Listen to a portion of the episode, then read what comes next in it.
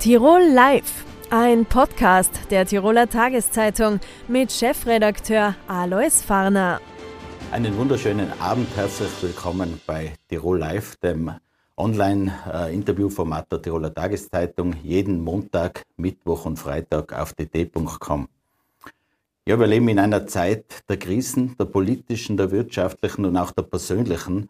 Was kann auch die katholische Kirche in diesem Kontext leisten. Darüber sprechen wir mit dem Innsbrucker Bischof Hermann Glättler. Willkommen im Studio, Herr Bischof. Danke für die Einladung.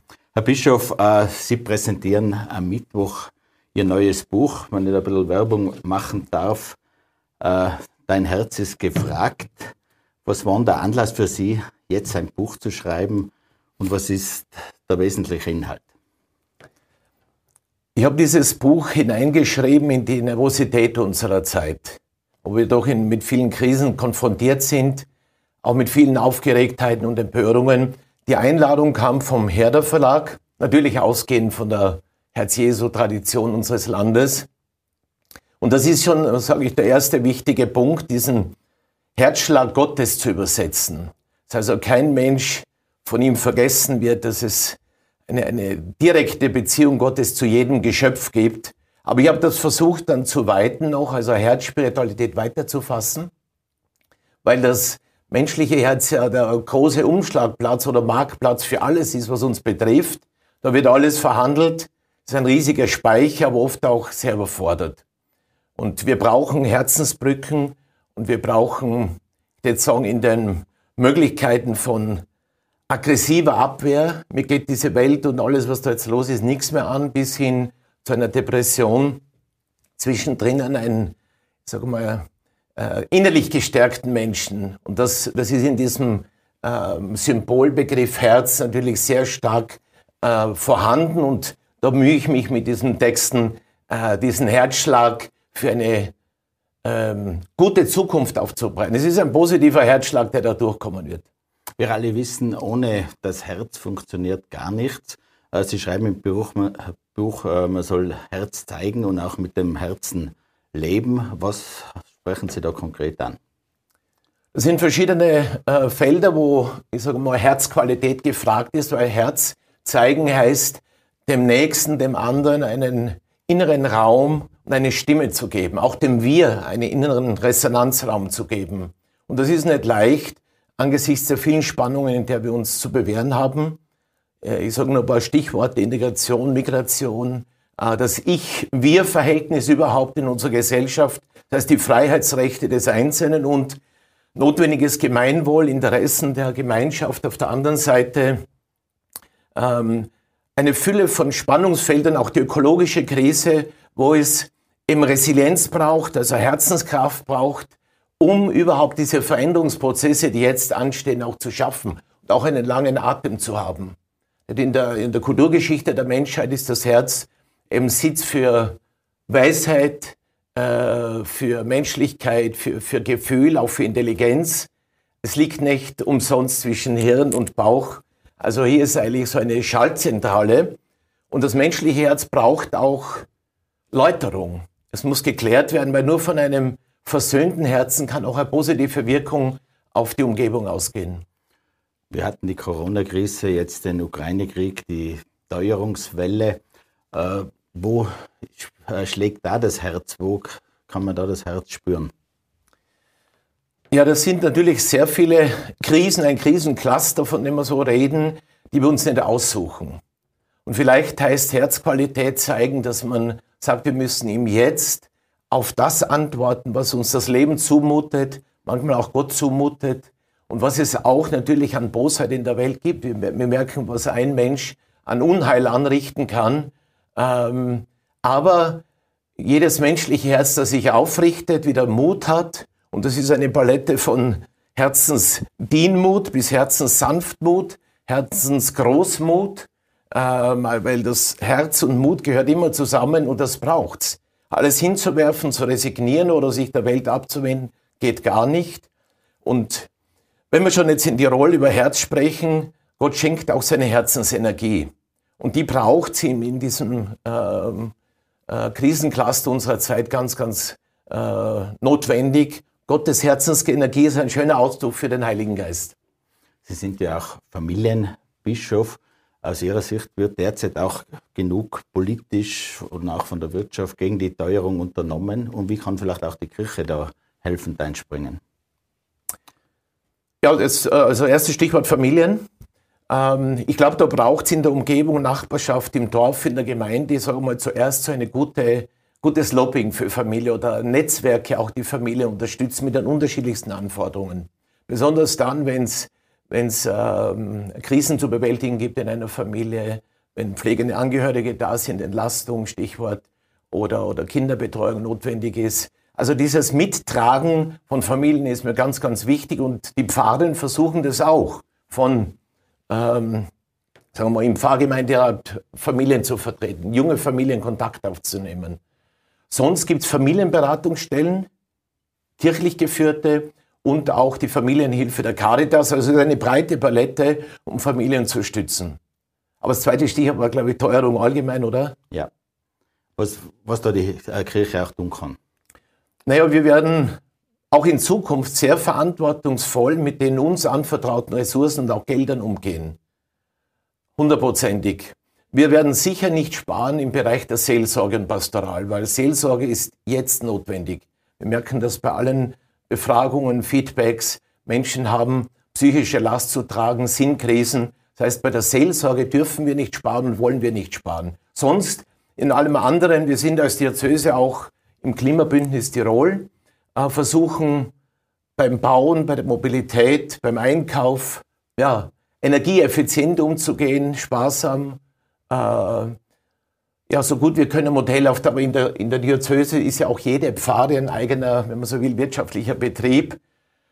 Ähm, was kann die Kirche eben da noch tun, dass wir diese momentan lastende Teuerung auch nicht als einziges Problem sehen? Denen, die stark betroffen sind, wirklich zu helfen. Ähm, da werden wir unseren Beitrag auch leisten. Aber sonst eben auch diese Aufmerksamkeit zu stärken auf die vielen anderen Themen, wo Zukunft weiterentwickelt wird. Kommen wir zu einem anderen Thema. Vor ziemlich genau 60 Jahren wurde das Zweite Vatikanische Konzil eröffnet. Die Kirche wollte sich da auch öffnen, wollte durchlüften, wie auch die Ansage war. Es ist, glaube ich, auch gelungen. Manche sagen, ja, es ist aber doch nicht alles gelungen und hin und wieder geht es wieder zurück. Der Papst kämpft gegen Windmühlen im Vatikan. Aus Ihrer Sicht wissen da jetzt, 60 Jahre später, die Bilanz? Naja, vor 60 Jahren genau, also am 11. Oktober 62 wurde das Konzil eröffnet. Es hat dann gedauert bis zum 8. Dezember 65, also doch eine lange Zeitstrecke mit vier großen Sitzungen. Es war ein Ereignis, ein pfingstliches Ereignis, kann man sagen, eine Frischzellenkur für die ganze Kirche. Und da ist vieles gewachsen. Also soll man jetzt nicht wegreden und sagen, das ist jetzt dauerhaft Krise. Ähm, zum Beispiel dass die Haltung vis-à-vis -vis einer modernen, äh, pluralen Gesellschaft vollkommen sich geändert hat, in eine, sagen wir, in eine theologische Grundhaltung gekommen ist. Ähm, nicht abwertend die Welt, sondern was ist der Dienst der Kirche inmitten dieser pluralen Welt? Kirche als Volk Gottes neu verstanden. Ähm, Kirche als Sakrament, das heißt Zeichen und Werkzeug für die Einheit der ganzen Menschheit und der Gesellschaft. Und da ist schon was weitergegangen. Wenn ich denke, wie lebendig Pfarren und Gemeinden geworden sind in den 60er, 70er, 80er Jahren, da sich jetzt auch was verändert natürlich, auch durch demografische Verschiebungen. Dann die, die ökumenische Bewegung, die einen unglaublichen Schwung bekommen hat durch das Konzil und das ist jetzt Standard. Auch der interreligiöse Theolog. Jetzt kommen noch viele liturgische Reformen.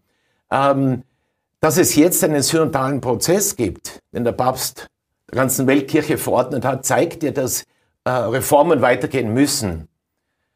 Aber ich möchte weg von einem, ich sage mal, äh, Kirchenkrise krankhaft zelebrieren, sondern hin zu schauen, was wirkt der Heilige Geist jetzt, was ist das Fundament, das Wort Gottes, das ist doch die wesentliche Inspirationsquelle. Und wir haben in der Diözese hier auch einige Versuche, dem gerecht zu werden, haben für die nächsten Jahre jetzt, also parallel zu diesem gesamten Konzilsjubiläum, uns drei Hauptlinien vorgenommen.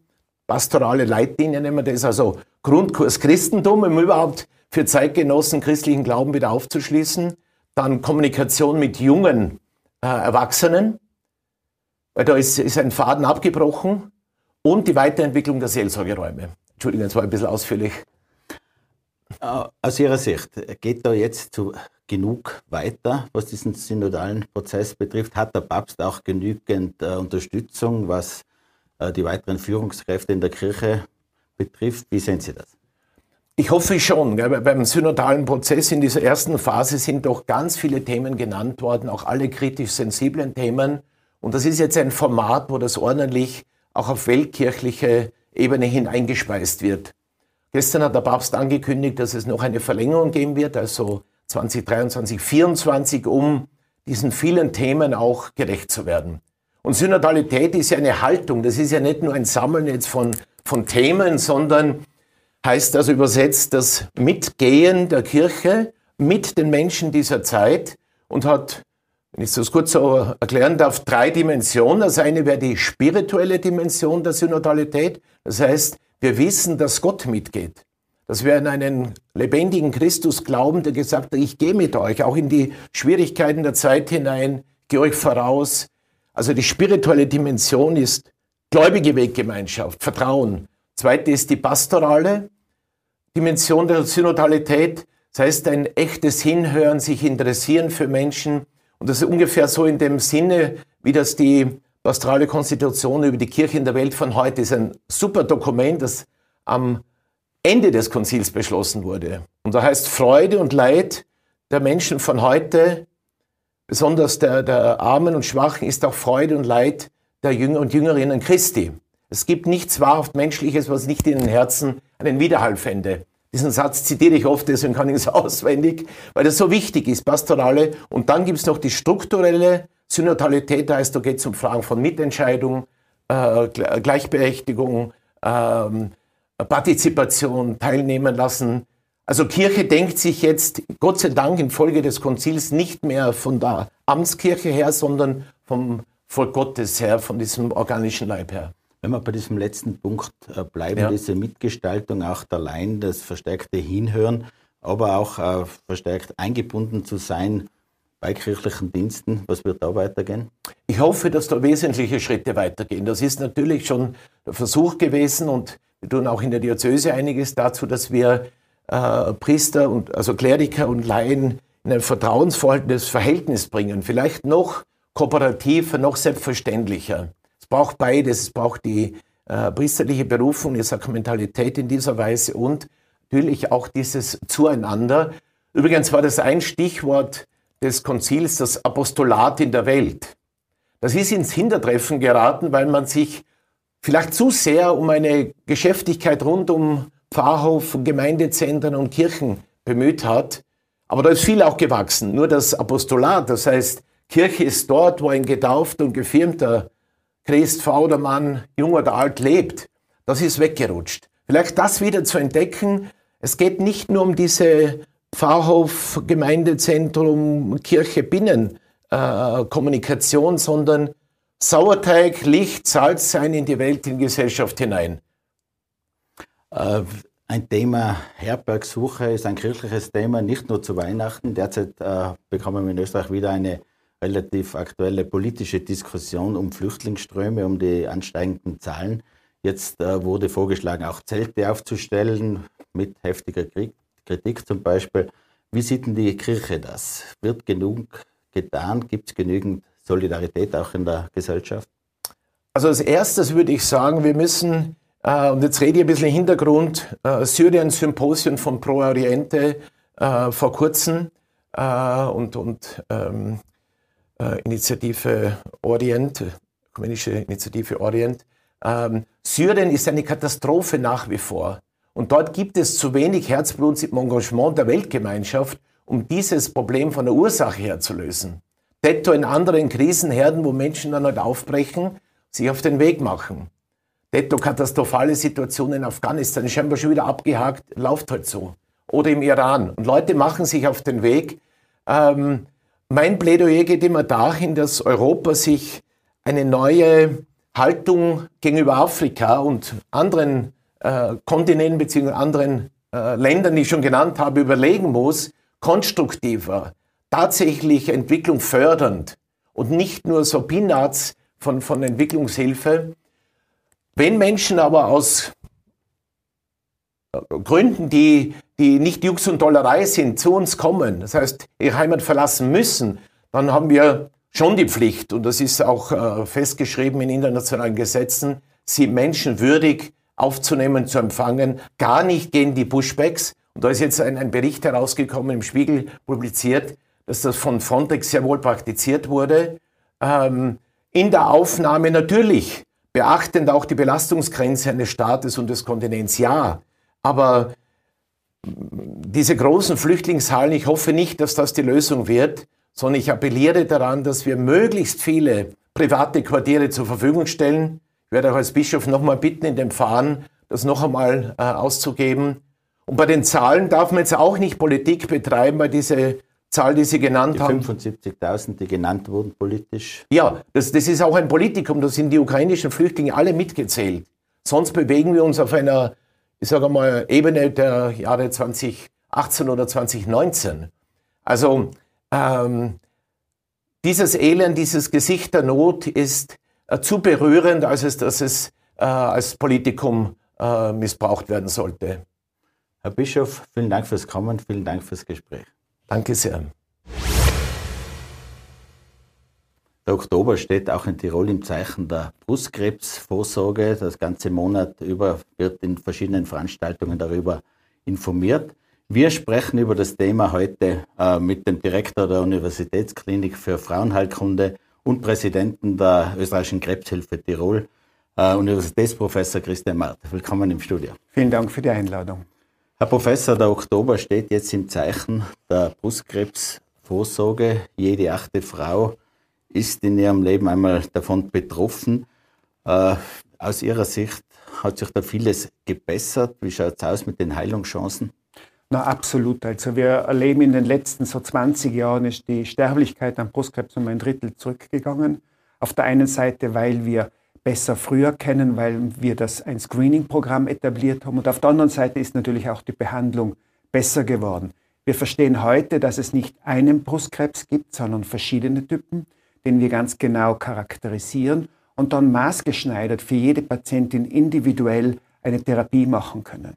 Heute ist es lange nicht mehr nur Hormontherapie und Chemotherapie. Wir haben viele andere Möglichkeiten. Wir haben Antikörper, wir haben Antikörper, die mit, mit Chemotherapie verknüpft werden.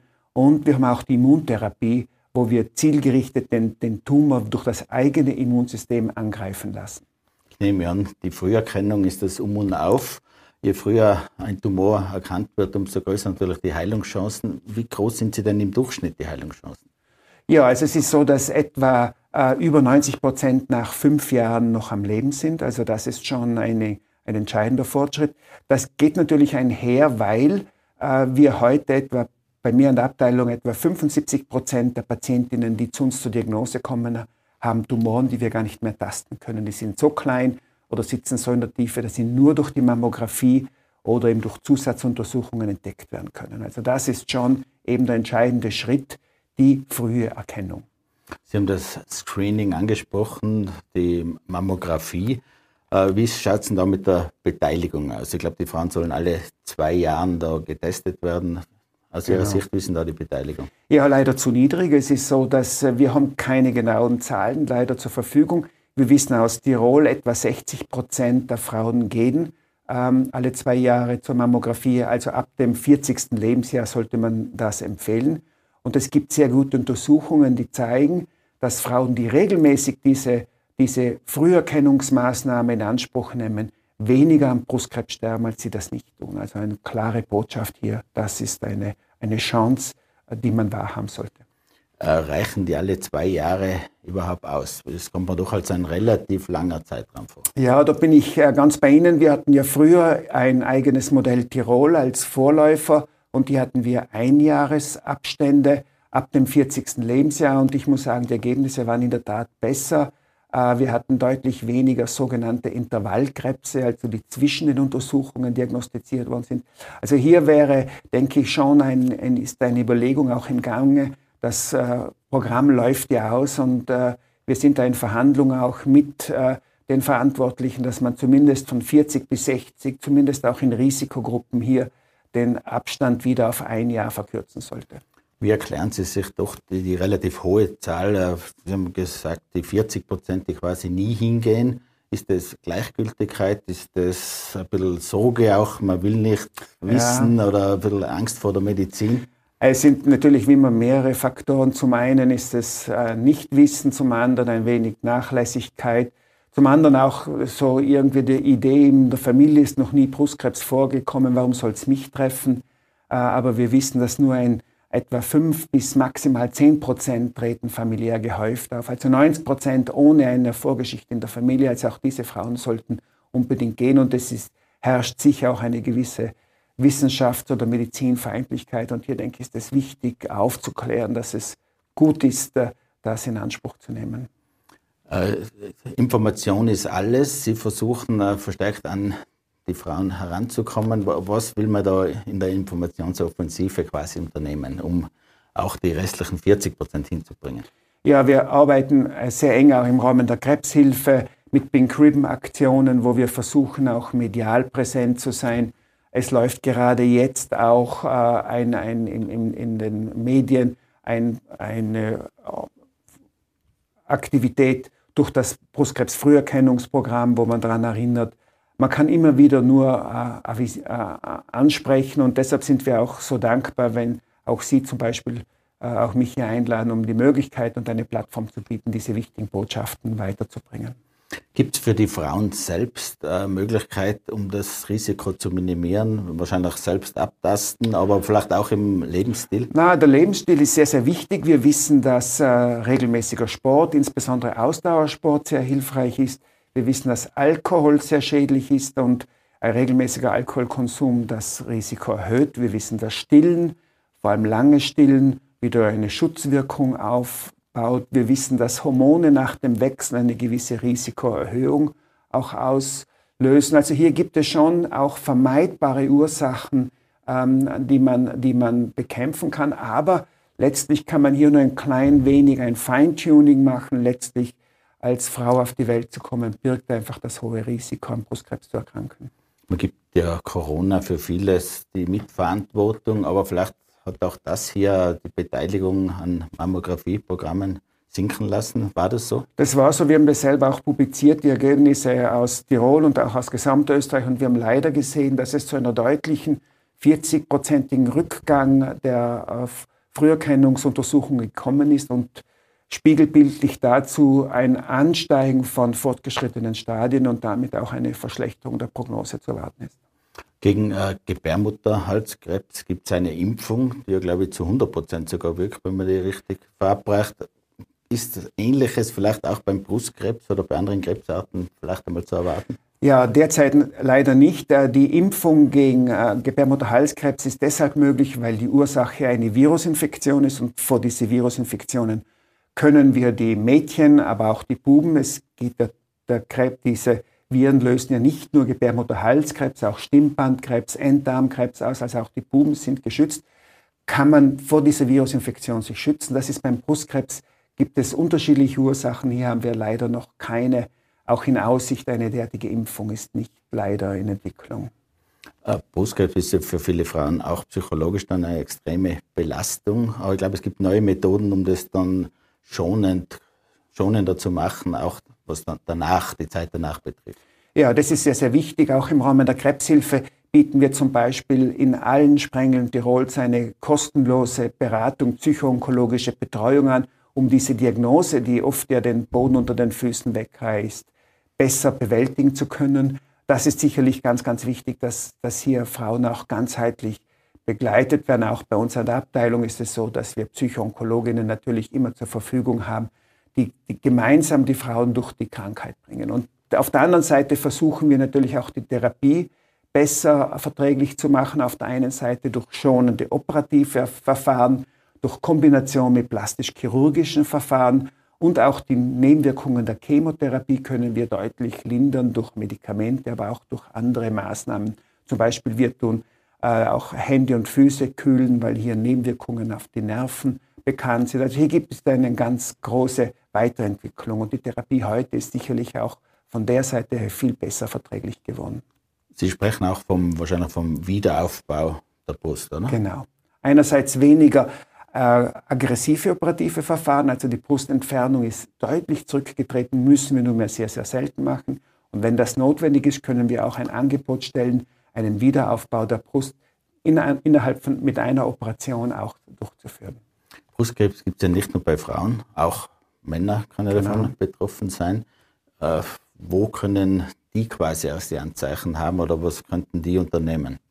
Ja, bei Männern macht man natürlich keine Mammographie routinemäßig, aber wenn Männer einen Knoten in der Brust tasten, sollten sie ebenfalls einen Arzt aufsuchen. Dann wird natürlich im Wesentlichen auch eine Röntgenuntersuchung und eine kleine Gewebsentnahme gemacht. Wir behandeln etwa drei, vier Männer im Jahr an der Abteilung. Also es kommt vor, nicht äh, so häufig als etwa 1 auf 100 äh, gegenüber Frauen, aber es ist so, dass man einfach dran denken sollte, denn die Prognose für Männer ist gleich gut wie für Frauen, aber leider äh, tritt die Diagnose häufig verzögert ein, weil die Männer nicht dran denken, dass es einen Brustkrebs bei ihnen geben kann.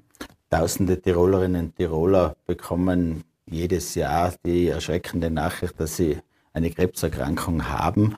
Äh, wie kann man die quasi trösten und äh, wie sind die Aussichten dann, wenn man es über die breite Palette der Krebsarten sieht? Naja, es ist so, dass noch nie so viele Menschen an Krebs erkrankt sind wie heute. Das hängt einfach damit zusammen, dass wir auch älter werden. Aber es haben noch nie so viele überlebt, die Krankheit. Und das, denke ich, ist ganz, ganz wichtig. Und hier ist es eben notwendig, dass wir auch daran denken, dass es äh, viele Möglichkeiten gibt, heute Krebs auch äh, frühzeitig zu entdecken oder sogar vorzubeugen.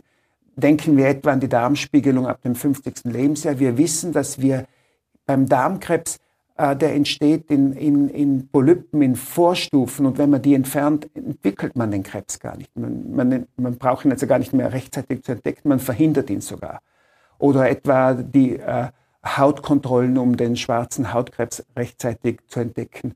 Auch natürlich die, bei für Männer die Prostata ist natürlich ein Thema, wo auch hier äh, Früherkennungsmaßnahmen eben möglich sind. Und natürlich auch, Sie haben schon erwähnt, die HPV-Impfung, die ist natürlich eine wirkliche Prävention.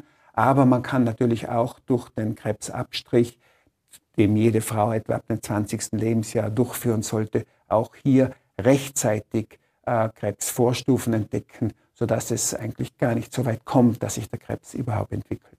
Wie viele Tirolerinnen und Tiroler müssen jedes Jahr sich diese Diagnose anhören quasi und wie viele überleben dann? Also es ist so, dass heute sich etwa zwei Drittel der Bevölkerung äh, die Tumorkrankheit über, äh, überleben kann und es sind etwa 5000 Neuerkrankungen jedes Jahr.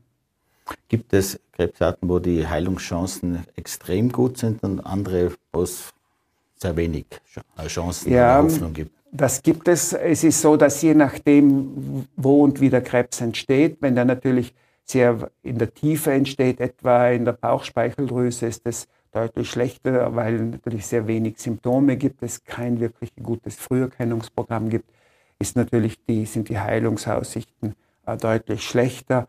Anders, wenn es eben ein Krebs ist, der leicht zugänglich ist, auch hier wieder eben zum Beispiel Gebärmutterhalskrebs, da können wir heute äh, de facto durch die äh, regelmäßige gynäkologische Untersuchung äh, e-, exzellente Ergebnisse auch anbieten. Wenn Sie zehn Jahre vorausblicken, zehn Jahre, 20 Jahre, wird es da weitere große medizinische Fortschritte geben? Ja, also die, Entwick die Entwicklung geht dramatisch weiter. Das, was wir einfach immer besser erkennen, ist, dass wir verstehen, warum der Krebs, warum der Krebs entsteht, wie eben einerseits bei der Gebärmutterhals haben wir gehört, die Virusinfektion, aber auch sonst können wir diese, diese wichtigen Prozesse immer besser steuern und auch mit den Therapien auch eingreifen.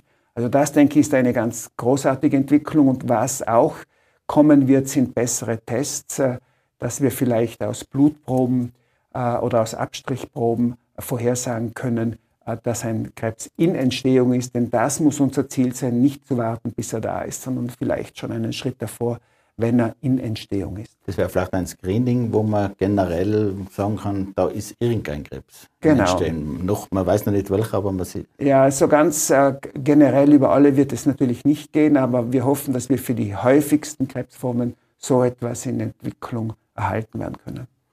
Durchaus positive Aussichten auch für die Zukunft. Herr Professor, danke schön fürs Kommen, danke schön fürs Gespräch. Danke für die Einladung. Ja, meine Damen und Herren, das war Tirol Live. Äh, Sie können die heutigen Gespräche gerne nachhören auf Podcast und natürlich nachsehen und nachlesen in der Tiroler Tageszeitung und auf dt.com. Dankeschön, dass Sie mit dabei waren. Bis zum nächsten Mal. Auf Wiedersehen. Tirol Live, ein Podcast der Tiroler Tageszeitung. Das Video dazu sehen Sie auf tt.com.